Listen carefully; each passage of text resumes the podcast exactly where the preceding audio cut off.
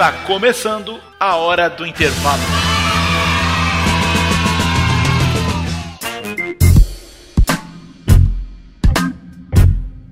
Salve, texugos e texugas de todo o Brasil! Está começando mais uma hora do intervalo e eu sou o professor Rodrigo Rodrigues. E eu sou o professor Tiago Trigueiro. Solta o sutiã, desataca aí o cadastro, hora de relaxar. E Rodrigo, nessa na semana passada, na semana retrasada, no último hora do intervalo, eu escolhi a música. Então, hoje você tem essa honra. Qual é, em que vibe começaremos a falar sobre os mitos e verdades das faculdades? Essa hora do intervalo tá especial porque a gente vai falar um pouquinho sobre mitos e verdades e para começar nesse clima sobre mitos e verdades, Léo, toca aí Raspadinha de MCWM.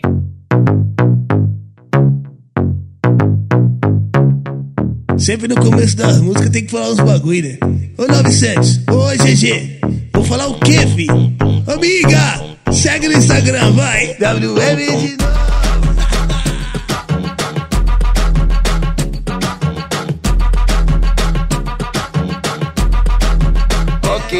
A raspadinha. Raspadinha MCWM. Não tem como não ficar de bom humor. Não tem, velho. Essa música é sensacional. É a música do verão. Música do verão 2019. Sabe, tem muita gente que. Muita gente que reclama de alguns ritmos, né? Ah, eu odeio pagode, ah, eu odeio funk, ah, eu odeio rock muito alto, ah, eu odeio. Porra, para de odiar, meu irmão. Existe música boa em todo ritmo. Pô, o cara odeia rock muito alto, é? Como é isso? Essa aí eu nunca tinha visto, não, velho. Eu odeio rock muito alto. Que... Não sei, velho. Tem, tem gente pra tudo. Bom mesmo é gostar das coisas, velho. O rock só presta até 22 decibéis. Depois disso aí eu já não gosto mais, não. Muito alto. A decibéis, eu entendi desse mês. Quer Não. dizer, dia 23 em diante, é só pagode. Só pagode, é. É o meio do rock, o meio do pagode. Caramba, a gente tá muito nonsense.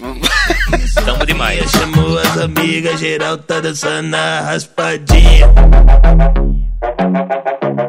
Enfim, vamos lá. Mitos e verdades sobre faculdades. Eu fiz uma enquete no Instagram, deu erradíssimo. É. né? 200 trilhões de pessoas perguntando, mandando coisas que escutavam sobre as universidades, eram sempre as mesmas. E aí a gente decidiu ignorar todas e escolher nós mesmos aqui algumas. Traga aí, Rodrigo, para nós. A primeira. Então, a gente vai começar sobre, falando sobre mitos, falando sobre verdades. A gente elencou alguns, elencou alguns aqui. Solta um aí e a gente decide se é mito, se é verdade e descreve. Pronto, eu vamos começar com uma que eu acho que é quase que unânime da galera que tá entrando agora nas universidades, seja ela pública, privada, semi-privada. Acabei de inventar isso aqui agora. Semi-privada, será que tem? Eu acho que deve ter, né? Tipo assim, uma ação Se não tiver, M0 vai ser um dia, quem sabe? Olha aí. Pois é, essa primeira coisa aí que a gente vai falar é gastar com Xerox. Sim. Mito, verdade, será que não? Bicho, se você tá escutando esse podcast, querido Texuga, querido Texuga, e você não ouviu falar que na faculdade você vai gastar muito dinheiro com Xerox, você provavelmente não tá fazendo Enem há muito tempo ou tá fazendo errado, né? Todo mundo sabe que quando você entra na faculdade você gasta muito com Xerox. Mas, será? Pois é, será que a gente de fato vai gastar mesmo com Xerox? A pessoa já entrou na faculdade, não tem uma fonte de renda ainda direito, não entrou na monitoria, não tem iniciação científica, não tem projeto de extensão, não tá fazendo nada, não tá ganhando dinheiro e ainda vai ter que gastar com Xerox de apostilhas que foram construídas em 1923. Será que vale a pena ainda, velho, com toda a tecnologia que a gente tem hoje? São um esclarecimento, todas essas coisas que o Rodrigo falou, pra quem não sabe, são possibilidades oportunidades de bolsa, né? Monitoria, projeto de extensão, iniciação científica, são coisas que você faz na faculdade em prol da ciência ou pra ajudar outras pessoas, que lhe rende uma bolsa aí de que de 300 a 500 reais, alguma coisa assim, não é isso, Rodrigo? Exatamente, exatamente. Pois é, aí isso ajuda muita gente, né? Muita gente. Você entra lá, ó, 350 reais aqui, já ajuda com algumas despesas, mas vamos, vamos matar logo aqui. Vamos dizer, bata o martelo aí pra mim. Gastar muito com Xerox é mito ou é verdade, Rodrigo? Rapaz, pra mim é mito. É mito. Tamo junto. Porque você não. É, você não gasta não muito com Xerox. Não. A não ser que você queira ter uma coleção e você seja um colecionador de papel e você queira levar pro seu quarto, pro seu escritório, apostilhas que foram construídas antigamente ou apostilhas que são novas agora. Mas, para nossa alegria, para nossa alegria, temos internet, velho. Internet hoje é difundida no mundo inteiro. Você tem internet no seu celular, você pode estudar pelo seu celular se você quiser. Então, assim, tem canais, tem vídeos no YouTube, tem, tipo, sites que podem ser direcionados para aquilo que você tá vendo agora, que são altamente confiáveis também, né? Então, assim, se você ainda quiser gastar com Xerox, é porque você tá sendo persistente no erro. Mas, se você não... Nada contra com quem quer gastar com Xerox, é uma opção, né? Isso. Mas gastar com Xerox como sendo uma forma de aprendizado eficaz dentro das universidades no período que estamos agora, para mim é mito. Então, é, vale deixar claro aqui que a faculdade que eu fiz foi de engenharia, a faculdade que o Rodrigo fez foi de biologia. Biologia. Então, algumas coisas. Foi biologia? Foi biologia. Olha aí, acertei. E algumas coisas acontecem nos cursos de saúde bem diferentes do que acontece nos cursos de exatas. Então, a gente tá aqui mesmo para conversar sobre isso e esclarecer o máximo possível para você que vai entrar na faculdade em breve e que os anjos digam amém, glória a Deus, quem Deus Pai, saravá e essas coisas todas. Vamos lá. No caso do gasto com Xerox, o que é que é mito, na minha opinião fecal, que ninguém pediu? Mito é que você vai gastar muito com Xerox, que você vai ter despesas consideráveis com Xerox. Exatamente por isso que tu falou aí, muito bem, realmente. Se hoje em dia você tem internet, se você tem o Dropbox da turma, porque o que é que você vai buscar na Xerox? Você vai buscar lista de exercícios, você vai buscar provas antigas, você vai buscar resumos, você vai buscar conteúdo. Conteúdo, bicho, você acha fácil no YouTube. Fácil, fácil. E o YouTube é só uma das plataformas. Lista de exercício, tudo bem, você pode até tirar Xerox, e eu fazia muito, né, tirando Xerox, porque eu queria resolver na munheca mesmo, lá, né, caneta no papel. Mas, ainda assim, algumas dessas tinham no Dropbox da turma, e aí eu podia imprimir em casa, eu podia resolver no próprio celular. E também tem o um negócio de apadrinhamento, né? Tem apadrinhamento nos cursos de saúde também, né? Então, tem mais ou menos. No meu não tinha, não. Eita, que pena. Mas apadrinhamento é um bagulho que funciona da seguinte forma: eu sou o primeiro período, então eu juntei um bocado de material. De repente eu chego no segundo período, e aí aquele material do primeiro período, boa parte dele fica inútil para mim. Aí eu vou fazer o quê? Vou ficar acumulando papel em casa, vou jogar no lixo, vou botar na fogueira de São João? Não. Eu chego para alguém do primeiro período e apadrinho essa pessoa. E aí eu dou o meu material para ele. Isso já economiza um bocado com Xerox. Você vai deixar de gastar com Xerox, ou seja, zero reais direcionados a Xerox? Não. Se fosse assim, a galera que, que tira Xerox na faculdade não existiria mais, né? Teria falido todo mundo. Exatamente. Mas definitivamente não vai ser uma renda que você vai ter que se preocupar com isso. Exatamente. A Xerox ela vai ser fundamental em alguns, alguns momentos, obviamente, né? Porque assim, tem livros que não tem, que não estão disponíveis e que, sei lá, tem cinco exemplares na biblioteca, a turma tem 40 alunos e a prova vai cobrar dois, três capítulos daquele livro, aquele livro vai ser importante para que você tenha uma absorção de um determinado conhecimento. O Trigueiro falou aí da lista de exercício, de conteúdos de aula também. Eu posso falar como um participante desse, de todos esses processos, né? Eu fui aluno da universidade e agora sou professor da universidade e as coisas mudaram do meu tempo até agora, assim, 11 anos atrás, 12 anos atrás, na verdade, é, era completamente diferente do que eu aplico agora, né? Então, assim, eu tento utilizar, até por consciência é, ecológica também, né? A menor quantidade de papel. Então, existem aplicativos hoje em dia, e como o Trigueiro bem falou, assim, o Dropbox não tá pagando nada pra gente, tá, galera? Só pra que vocês fiquem cientes aí. Então, se o Dropbox quiser muito... pagar. Alô, pessoal do Dropbox, estamos. Se o Dropbox quiser pagar alguma coisa pra gente aí, tamo valendo também. Google Drive, mesma coisa, fica aí essa dica. Pessoal do Google Drive que tá ouvindo aí. É, inclusive, eu prefiro o Google Drive ao Dropbox. Eu também, eu prefiro o Google Drive ao Dropbox. Eu acho que ele tem uma, uma vertente maior de tarefas que podem ser feitas dentro do próprio Google Drive. Inclusive, se o, o Dropbox queria pagar a gente, agora fudeu, né? Ou pode melhorar o serviço e pagar a gente para divulgar isso também. Fica essa dica. Então a gente sempre vê pelo lado possível. O copo pra mim tá sempre meio cheio. Show de Aí eu tava falando que, pronto, existem, existem várias maneiras de você conseguir dar as listas de exercício, adquirir conteúdo, adquirir as aulas. Inclusive, tem um aplicativo que é muito massa para professores e para os alunos é massa também, que a gente consegue dar aula à distância ou consegue fazer é, lista de exercícios à distância. Isso não quer dizer que as aulas presenciais precisam ser trocadas. Não, eu sou muito contra a uma quantidade de aulas à distância maior do que as aulas presenciais, porque precisa ter essa troca, precisa ter essa sinergia entre os professores e os alunos. Tamo junto. Mas esse aplicativo que chama Nearpod, dá uma olhada depois, ele consegue fazer com que nós, professores, elaboramos lista de exercício ou as aulas e a gente libera por um determinado tempo. Os alunos respondem e instantaneamente as respostas chegam no meu banco de dados do Nearpod e eu consigo ter gráficos de desempenho dos alunos. Então eu sei quais são os alunos que estão acertando tais conteúdos ou quais são as deficiências que esses alunos estão tendo, para que eu consiga utilizar isso como uma ferramenta de análise, não de avaliação da aula em si, mas uma ferramenta de análise exploratória para que eu consiga melhorar o desenvolvimento pedagógico meu e, por consequência, o desenvolvimento cognitivo dos alunos. Sensacional. Como é que soletra o nome desse coisa aí? Como é que soletra? É, como é que escreve? Eu acho que é N-E-A-R-P-O-D. Nia de próximo. Isso. Pod de, de pod mesmo, de foda-se, de pod. Exatamente. Então, alô, Nier Pod. Vamos fazer essa parceria aí.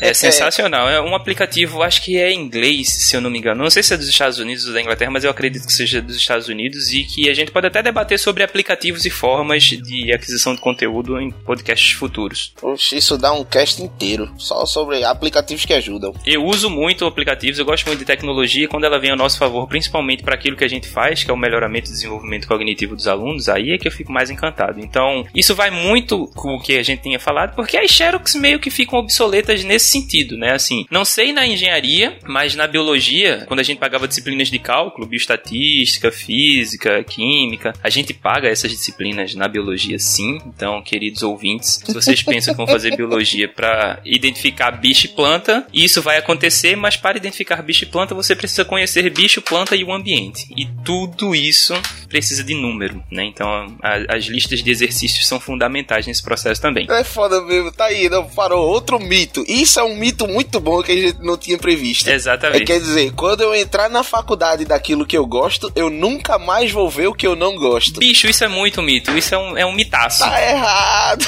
cara. Achou errado, otário. Achou errado, otário, velho. Isso é muito mito. Na faculdade de engenharia, bicho, a gente chega lá, quarto período, topografia. Aí lá vai a gente estudar geografia de novo, né? Exatamente. As porra do relevo e tudo. Pô, rodeio geografia, gosto de número, vou fazer engenharia. Se fudeu. Exatamente. Se fudeu só por fazer engenharia, né? Que é um curso difícil do cacete. Recomendo pra ninguém. só dizer. Eu acho que a galera que pensa isso não conseguiu entender ainda o cerne do processo seletivo. Porque se o Enem vem com a possibilidade, com a ideia, o cerne em si, de integrar, de deixar aquela coisa mais multidisciplinar possível, faz com que o aluno que seja perspicaz consiga entender de fato que se o processo seletivo é assim, aquele curso que eu vou entrar de fato vai ter alguma coisa que está relacionada com esse processo seletivo. Porque senão, seria assim: ah, vou fazer engenharia, então tu faz aí tuas disciplinas de cálculo de exatos e tá tranquilo. Vou fazer saúde, tu faz tuas disciplinas de saúde com um pouquinho de exatos, tá tranquilo. E assim sucessivamente. Mas não, o cara tem que começar a pensar mais como é que se dá, porque é um, é um, um contexto, né? Um processo seletivo ele não vai ser desvinculado daquilo que você está sendo selecionado para. Entendi. É, mas a M0 tá aí pra isso, né? Pra juntar Exatamente. as coisas, ajudar o aluno a juntar as coisas. Exatamente.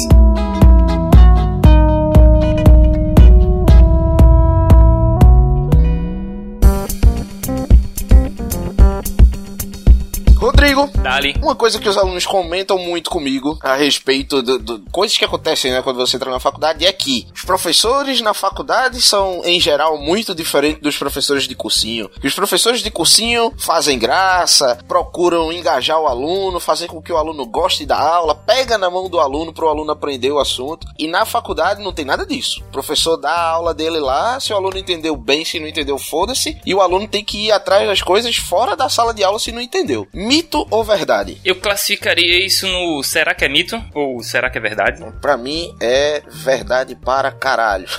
Muito Pra mim, é, pra mim, ó, pra você ver, querido ouvinte, como os cursos são diferentes, né? Assim, a gente vem com um background diferente. O cara tá vindo da engenharia lá, da área 2, eu tô vindo da área 3 aqui da, do curso de saúde. E as coisas são um pouquinho diferentes. Pra ele, isso é muito verdade. Fala aí, depois eu falo da minha experiência. Então, a gente não pode legislar pra uma exceção, vamos dizer assim, né? E claro que na faculdade eu tive professores excelentes. Caetano, bicho, Caetano era um velhinho, rapaz. Eu acho que Caetano, na época que eu fiz faculdade, tinha quase 80 anos. Ele subia três lances de escada para dar aula a gente, porque ele gostava daquilo, sabe? Ele gostava de passar conhecimento, de saber que o aluno estava aprendendo. Ele dava uma aula que era cativante. Ele não fazia graça, não ficava fazendo palhaçada lá na frente, mas porra, sabe aquele. Eu não gostava de engenharia, eu odeio engenharia, né? Eu sempre quis ser professor, hoje eu sou, ainda bem, e a M0 tá aí por causa disso, mas a aula de Caetano eu parava para assistir. Porque a verdade é, se você gosta de aprender, você se encanta com qualquer aprendizado, útil ou inútil. Exato. E a aula de Caetano, porra, a gente assistia e era foda. Agora, eu consigo pensar, como Caetano, só tinha Caetano. Não tinha mais outro professor, não. E tinha professor pra cacete lá na faculdade de engenharia, entende? Caetano era uma exceção. Todos os outros professores, eles iam lá, davam a aula deles, perguntavam se entendeu ou não, mas fazendo aquele migué, mas no fundo, no fundo, foda-se, bicho. Não tava muito se lixando pro, pro aprendizado do aluno, né? Tava nem aí, bicho. É, é, é porque também tem aquele negócio que numa faculdade pública, quando você passa, eu, eu tô, não tô querendo aqui, né, né, ensinar o padre a rezar, porque tu é professor universitário. Mas é, você passa no concurso, né, quando você é efetivado, né, aquele concurso valendo, fodão e tal. E aí você tem uma carga horária para laboratório, para desenvolvimento de pesquisa e tudo mais, e uma carga horária para sala de aula, não é isso? E a maioria dos professores que, que fazem esse concurso, pelo menos na, na, na, na faculdade que eu fiz, eles queriam ser cientistas, eles queriam um projeto de desenvolvimento, de científico e tudo mais. E aí o cara tá lá, pô, tô todo pra fuder, tô desenvolvendo aqui um concreto que é fértil. Ou seja, eu posso desenvolver a fachada de um prédio e plantar coisas nele. Esse negócio extremamente sustentável do ponto de vista ambiental. De repente toca o cronômetro, é hora de ir pra sala de aula, dar aula a 20 jovens adultos que não sabe porra, não sabe 5% do que eu sei. O cara vai com empolgação nenhuma. Aí dá uma aula jogada lá para voltar pro laboratório. É, eu acho que tem muito dessa vertente também, eu acho que em todos os cursos, na verdade. Eu não gosto muito de generalizar não, mas isso aí pode ser dito como sendo uma, uma coisa que acontece numa curva normal aí dentro do, de todos os cursos da universidade. Eu sou professor agora, né, o Trigueiro falou, e a gente tem cargas horárias que são destinadas a quatro coisas distintas, por incrível que pareça. Quando você passa para professor da Universidade Federal ou Universidade Pública de uma maneira geral, você precisa ter as suas cargas horárias para as disciplinas de graduação. Se você for credenciado a uma pós-graduação e quiser orientar alunos de mestrados e doutorados, você também precisa dar aulas na pós-graduação e por consequência isso você vai ter projetos de pesquisa vinculados a essa pós. Então entra a terceira vertente que é a pesquisa em si e a quarta vertente que são os projetos de extensão, porque a universidade é, nós entendemos professores e a comunidade científica dentro da universidade entende que a universidade ela pode servir e deve servir para a população. Então os projetos de extensão e os cursos de extensões que acontecem dentro da universidade servem como uma ponte que liga, obviamente, até porque toda ponte liga, né? A comunidade científica. Eu sei, eu fiz engenharia, pô. Exato. com, com a comunidade normal. Então, assim, a gente desenvolve projetos de extensão também para trazer o público comum, entre aspas, para dentro da comunidade científica. E, além disso tudo, também você ainda deve ser gestor, porque você em algum momento vai ser coordenador de curso, vai ser diretor de centro, vai ser diretor de núcleo. E isso demanda muito tempo, né, a gente? A vida, o dia tem 24 horas. Se o dia tivesse 48 horas, talvez desse tempo de fazer tudo isso tranquilamente. É o que sonho. É, mas a gente precisa organizar muito. E aí tem muitos professores que têm um perfil muito mais de pesquisador do que de professor em si. E aí, isso é bem comum dentro dos cursos das universidades públicas. Eu peguei muitos professores, por exemplo, que ia pra aula pra conversar, velho, pra falar coisa e dar o tempo passar. E aí, tipo assim, ó, largava a gente com 40 minutos ou 50 minutos antes do, do, do tempo normal. Assim, vai lá, a gente faz essa lista de exercício aqui, porque eu preciso voltar pro meu laboratório para fazer uma parada. Rodrigo, deixa eu te interromper rapidinho, me lembrasse uma coisa. Isso é real oficial, tá? Tô... Aliás, tudo que a gente fala aqui no podcast é real oficial porque a gente tem amigos que não deixam a gente mentir. Né? Exatamente. Se eu contar uma história mentirosa aqui, os meus amigos vão escutar e aí fudeu. Mas isso aconteceu, bicho. É, numa... Eu não lembro agora qual foi a cadeira, porque não marcou em porra nenhuma. Mas o professor, metade das aulas ele faltou e as outras metades as outras metades, ó. E é, quantas metades metade, tem essas? É, aí, caralho, eu fiz engenharia. A outra metade era jogadaça, assim. E aí teve uma aula que essa aula marcou, porque a gente já no oitavo período, porra. Num curso que tem dez períodos, então a gente já tava muito perto, assim, de se formar e tal. Professores aço e madeira. Pronto, lembrei da cadeira. Não vou dizer o nome do professor, mas a cadeira era aço e madeira. Construções em aço e madeira, que precisa de concreto e tudo mais. Aí ele tava lá explicando sobre a pressão que o aço faz no solo. Ele chegou no quadro. Ele deu boa noite, botou lá, pressão é igual a força sobre área. Virou pra gente, falou: anote isso aí que isso é importante. Caralho, velho. a gente é aluno de oitavo período de uma faculdade conceituada de engenharia. Beleza, aí ficou um olhando pra cara do outro, assim, com a cara de cu número 4, sabe? Tipo, porra, a gente falou, não, tá isso mesmo, velho, que pressão é força sobre área. Aí ele falou, anotaram, a gente anotamos, já, negócio bem que tá sério, né? Anotamos, professor. Aí ele, tá bom, então hoje a gente vai parar por aqui, que é pra não sobrecarregar ninguém. Eu não acredito não, velho. que eu não acredito, não. Pense numa vontade que ele tava de dar aula, bicho. Puta merda. É, se ele fosse desenvolver sobre a fórmula em si, né? Sei lá, pensar na. Isso tem desculpa, não, velho. O cara tava com cheiro de cachaça do cara. Pois é, a gente tem professores. Então, a gente tá falando desses mitos aí, né? Tem professores que querem, de fato, que o aluno tenha um desenvolvimento cognitivo bom, um aprendizado bacana, e aí eles se dedicam o que deve ser dedicado à licenciatura, né? Nesse caso, a lecionar, né? Não ao curso de licenciatura.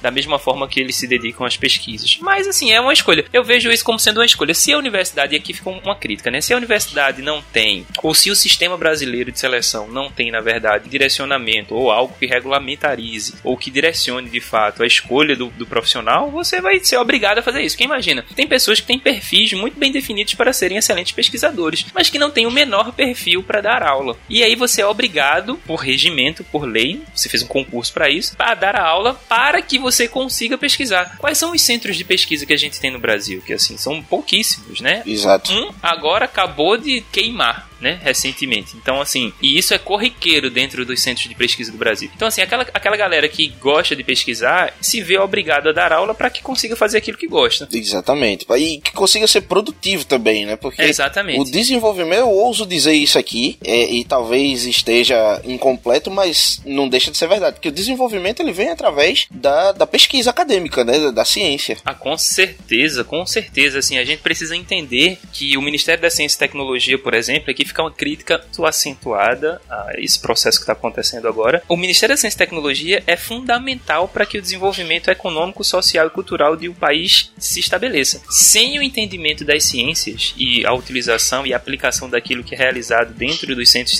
dos centros científicos, um país ele não consegue, uma nação ele não consegue se desenvolver da maneira que deveria. Perfeito, perfeito. Eu não sei nem o que falar depois disso. A gente pode falar sobre É, vou pra outro, né? outro mito e outra verdade. É. Vamos pro terceiro bloco, Léo.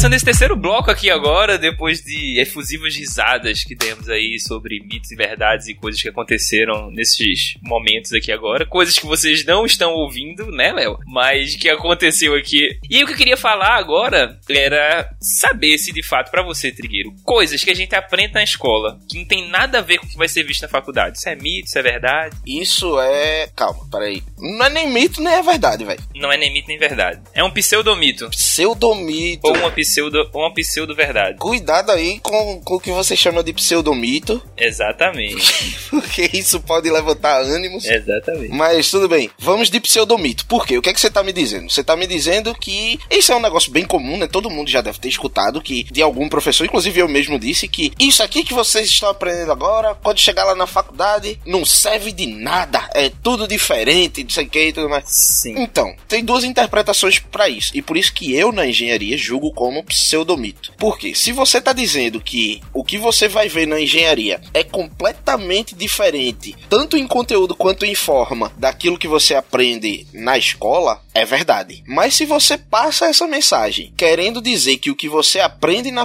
na, na escola fica inútil na faculdade, aí é mentira. Concordo veementemente. Eita porra, eu gostei. Olha aí, tá vendo a palavra do dia? Veemência, veementemente. É. Eu tô dizendo, eu prometo aos texugos, daqui pro final do ano eu vou escrever uma redação com, com o vocabulário de Rodrigo Rodrigues. Ah, minha gente. Ó, vamos lá. O nome da, da redação vai ser Raspadinho.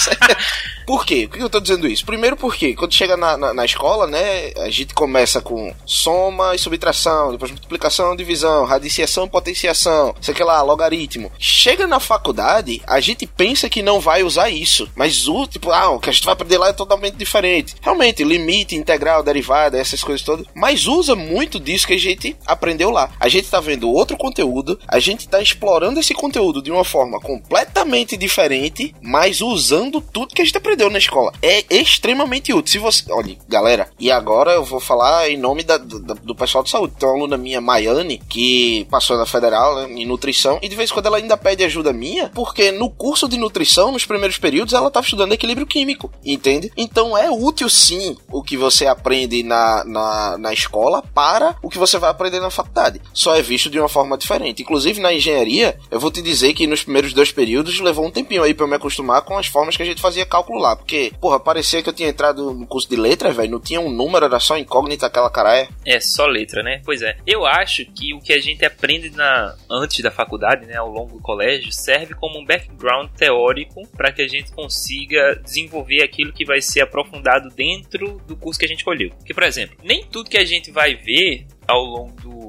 ensino médio, no ensino fundamental e ensino médio, né? A gente vai utilizar de fato a depender do curso. Porque, por exemplo, no curso de biologia a gente não vê nada de Segunda Guerra Mundial, a não ser o contexto. Por exemplo, eu consigo entender o contexto da Segunda Guerra Mundial e aí eu queria desenvolver ou queria saber como é que estava o equilíbrio ecológico naquele momento. E aí essa informação da Segunda Guerra Mundial é importante, mas não é importante o conhecimento aprofundado de história da Segunda Guerra Mundial. Saquei, saquei. É uma forma de você. Pô, isso me, isso me remete até a forma que o Enem conecta as coisas, tá ligado? Isso que tu falou aí é, me trouxe muito pro presente, muito mais do que pro futuro dos, dos texugos, né? E eu vou aqui abrir um parêntese nesse podcast aqui para falar o que uma aluna minha comentou comigo dia desses. aluna Priscila, abraço pra você, Priscila. Ela falou aqui que estudar online abre alguns leques. Você fecha algumas portas, mas abre algumas outras. E como tudo na vida, você tem pontos positivos e negativos. A boa notícia é que você não precisa escolher entre ou online ou presencial. Você pode fazer as duas coisas, uma complementando a outra. E ela falou aqui comigo, que é um negócio que eu prezo muito, né? Que é extrapolação Sim. do estudo, que é o aprendizado em U. Tem vídeo no Gordo do Enem, que é o canal do YouTube da M0, Gordo do Enem, é, falando sobre o aprendizado em U, vale a pena conferir. E ela tava comentando aqui comigo que começou a estudar sobre ecologia e terminou na, nos primeiros medicamentos criados pelo homem, estudando. Olha aí, que É loucura. pra se fuder. Eu não sei nem porque eu lembrei disso aqui agora, não lembro o que tu falou. Mas o caminho dela foi. Ela pensou assim: vou até ler pra, aqui, em primeira mão aqui pra, pra vocês ter chute. Tava falando lá sobre os decompositores. Reticências, tava falando lá sobre os decompositores. Aí eu lembrei de uma questão que eu errei, que dizia que numa região tinha uma plantação e começou a nascer cogumelos num tronco lá, e etc. A pergunta era: o que aconteceria com a plantação se tirassem os cogumelos? E a resposta era que a plantação poderia morrer, porque os cogumelos forneciam matéria orgânica para ela e tal. Aí vendo um assunto eu pensei, então os cogumelos são decompositores. E aí eu fui pesquisar sobre cogumelos. Eu vi então que os cogumelos são fungos com muitos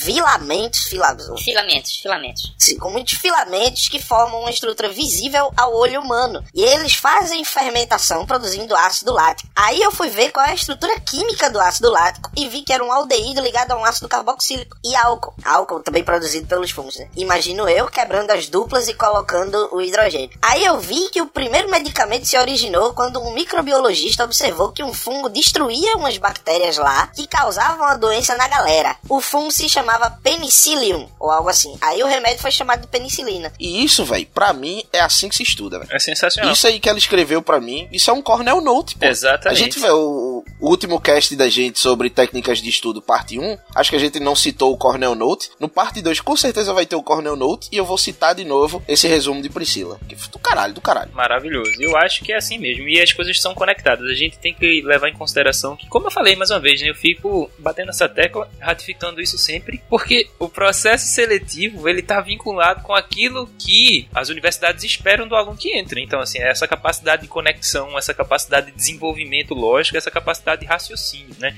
Então, assim, a gente vê que a prova do Enem em si não é voltada somente para que você consiga memorizar os conteúdos que foram vivenciados ao longo da sua vida até a chegada da prova. Mas muito mais do que isso é utilizar aquilo que foi absorvido por você, os conteúdos que foram vistos por você ao longo da sua vida, de forma conectiva. Isso para mim é o que faz a grande diferença do Enem e do daquilo que eu tinha do vestibular que eu tinha feito da Coveste, por exemplo, é, no tempo que eu fiz, que era extremamente conteudista. Porra, eu não vou falar mais nada, eu vou só bater palma aqui.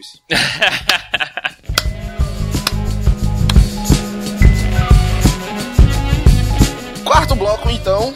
Vou puxar aqui outro, outro dizer, outra crença, outro senso comum sobre a entrada na faculdade e você vai me dizer se é mito ou se é verdade, viu? Sim, senhor. Vamos lá. Faculdade é coisa de nerd. É coisa daquele cara que tá sempre estudando, que tá, tá só tirando notão na escola e tudo mais, e que é o nerdão e que não faz mais nada da vida. E faculdade é coisa que só passa gente que se comporta dessa maneira. Eu acho, assim, eu acho não. pra- eu tenho pra mim, como bom recifense, né, que a gente fala assim, que isso é mito, velho. Com certeza é mito, assim. Não é coisa de nerd, né? A gente, a gente pode conceituar o nerd em si e depois dizer que se de fato a faculdade é somente lugar pra essas pessoas. Mas pra mim é completamente mito. Justo. É mito pra mim também, e eu acredito que conforme eu fui falando aqui, eh, o senso comum, a galera que tá escutando já foi dizendo, ah, ele tá dizendo isso aí, mas isso aí é mito e tudo mais. Que bom pra você é mito também. Também. Mas eu quis colocar isso aqui em pauta porque uma coisa que me ajudou, a gente vai debater mais aprofundadamente sobre a questão da inteligência, né? Se faculdade é coisa de gente inteligente ou não. Mas por enquanto a gente vai ficar aqui se é coisa de nerd ou não, né? E o que me, me facilitou muito a entrada numa faculdade, na época que eu fiz o meu vestibular lá que eu passei, foi uma colocação bem boa, inclusive, foi eu ter ido visitar a porra da faculdade federal e eu vi uma galera lá, bicho, que eu percebi, esse cara aqui é um maloqueiro. Se eu der vacilo aqui, ele rouba minha carteira. Esse era eu na faculdade, provavelmente. E fui eu também, exatamente. Esse é o ponto que eu quero chegar, velho. Sabe, o cara, eu, bicho, eu já fui algumas vezes pra faculdade de pijama, pelo amor de Deus.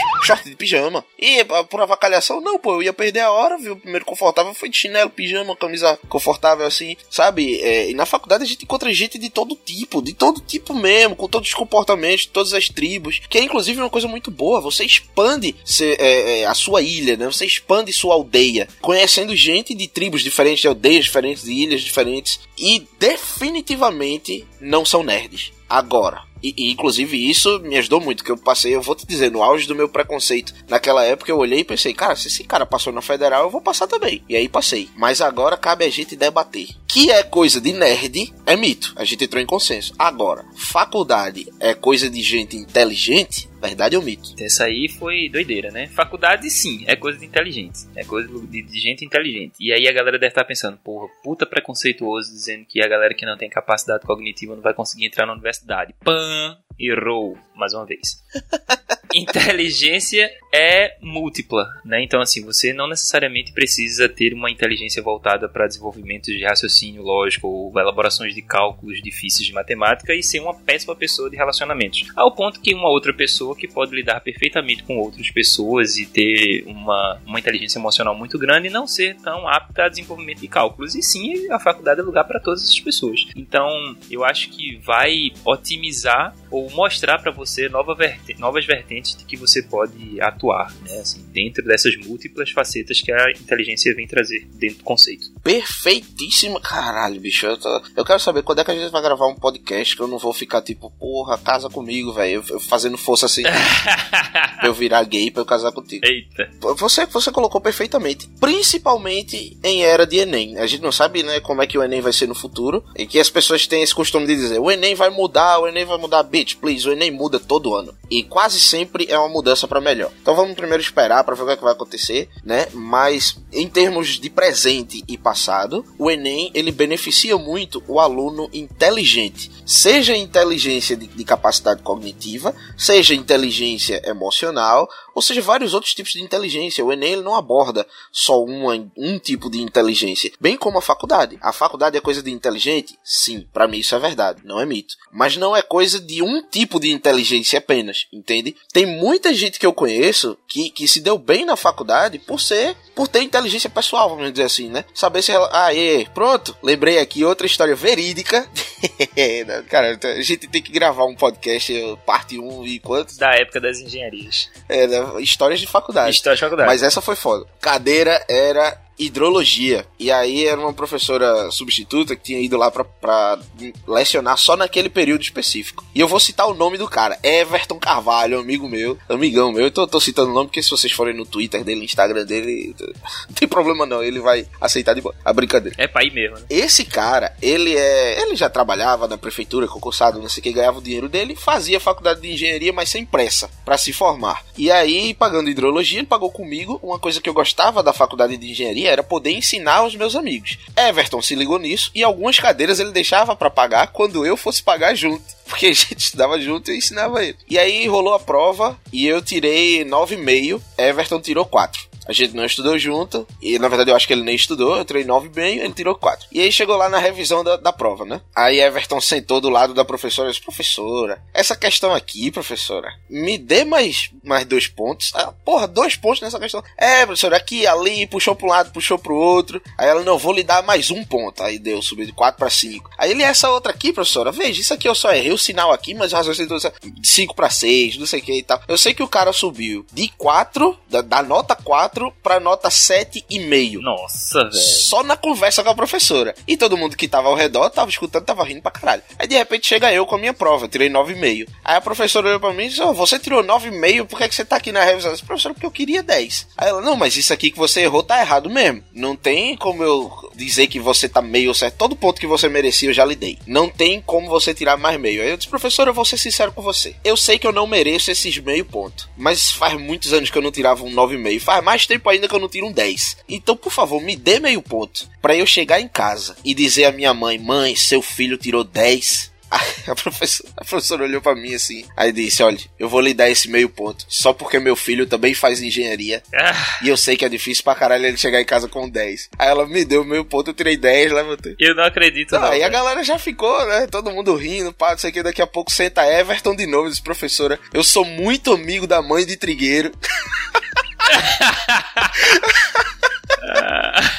Me diz, como é que um cara desse não consegue ficar estável no emprego? Como é que um cara desse não consegue ter bons relacionamentos? Pois é, exatamente. Relacionamento interpessoal é necessário também nesses momentos. Isso, exatamente, pô. E o cara foi um cara de sucesso. E também, não, na faculdade tem isso de diferente de colégio, né? Você não pode dizer assim, ah, mas ele merecia um 4, vai ser um engenheiro merda. Não, porque durante a correção de prova, ele entendeu o que ele tinha errado e aprendeu. Isso, Se você perguntar sobre hidrologia pra ele hoje, ele sabe, entende? exatamente. Concordamos aqui que coisa de nerd é mito, mas coisa de gente inteligente é verdade, Isso, desde que não seja um tipo de inteligência apenas, correto? exatamente. Corretíssimo. Então, próximo bloco! É isso, galera. A gente falou um bocado de coisa aqui sobre mitos, sobre verdades, sobre devaneios, coisas que acontecem dentro da universidade. Apontamos algumas histórias, o que é interessante também da gente comentar aqui, né? E com certeza, fiquem cientes que esse podcast não vai parar aqui agora. Na verdade, essa pauta desse podcast não vai parar aqui agora, porque tem muita coisa para ser falada ainda sobre mitos, sobre verdades. E pintou na cabeça da gente aqui também falar um pouquinho sobre histórias de universitário. Pode ser até uma série dentro desse podcast. O que é que tu acha, Trigueiro? Tô lançando isso aqui agora. Eu acho fantástico, velho. Acho a ideia sensacional porque faculdade, ela é, por mais que você seja aquele cara dedicado a tirar notas boas, a aprender, a se construir como um profissional foda, ela é uma época da vida que você cria histórias. E algumas dessas histórias são inesquecíveis, né? Como eu, eu tô contando aqui histórias de 2010, 2011, época que a maioria dos alunos da gente tinha 8, 9, 10 anos de idade. Entende? Coisa que eu não esqueço nunca. E aí tem pano pra manga pra gravar um Histórias de Faculdade, parte 1, 2, 3, bem como a gente vai gravar técnicas de estudo, parte 2, parte 3, bem como a gente vai gravar mitos e verdades, parte 2, 3, 4, Exatamente. por aí vai. E a gente fica também aberto aqui pra vocês, queridos texugos e texugas, enviarem e-mails pra gente com sugestões de pauta. Envia pra podcast.m0.net.br lá o que, é que vocês querem comentar a respeito do episódio, ou sugerir pautas, ou, ou chamar Rodrigo de bonito, essas coisas tudinho a gente aceita. Beleza, é isso, gente. Então, um cheiro pra você, um abraço, compra Medicões pra ajudar a iniciativa e até a próxima. Um cheiro em todo mundo, um cheiro no coração e na alma. E estudem bastante aí, ouçam bastante a gente, faz tudo isso que Trigueiro falou e compre esses medicões que são muito importantes, galera. Um cheiro pra vocês, tá?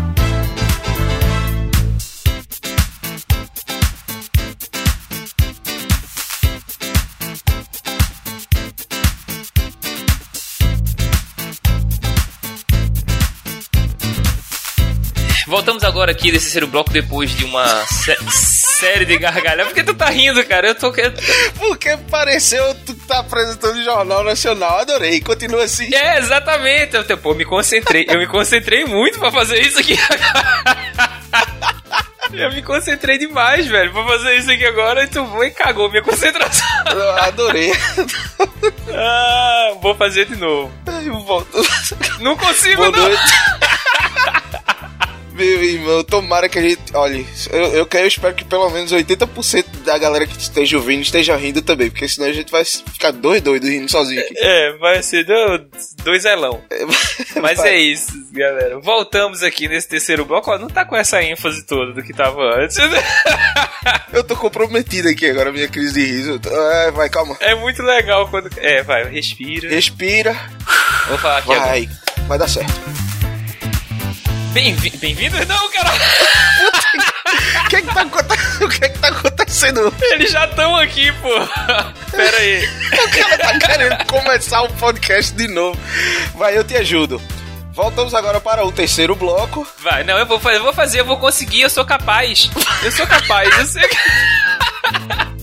Vai. Agora é honra, agora é honra. Eu, eu vou fazer minha parte, eu vou ficar calado aqui. Obrigado.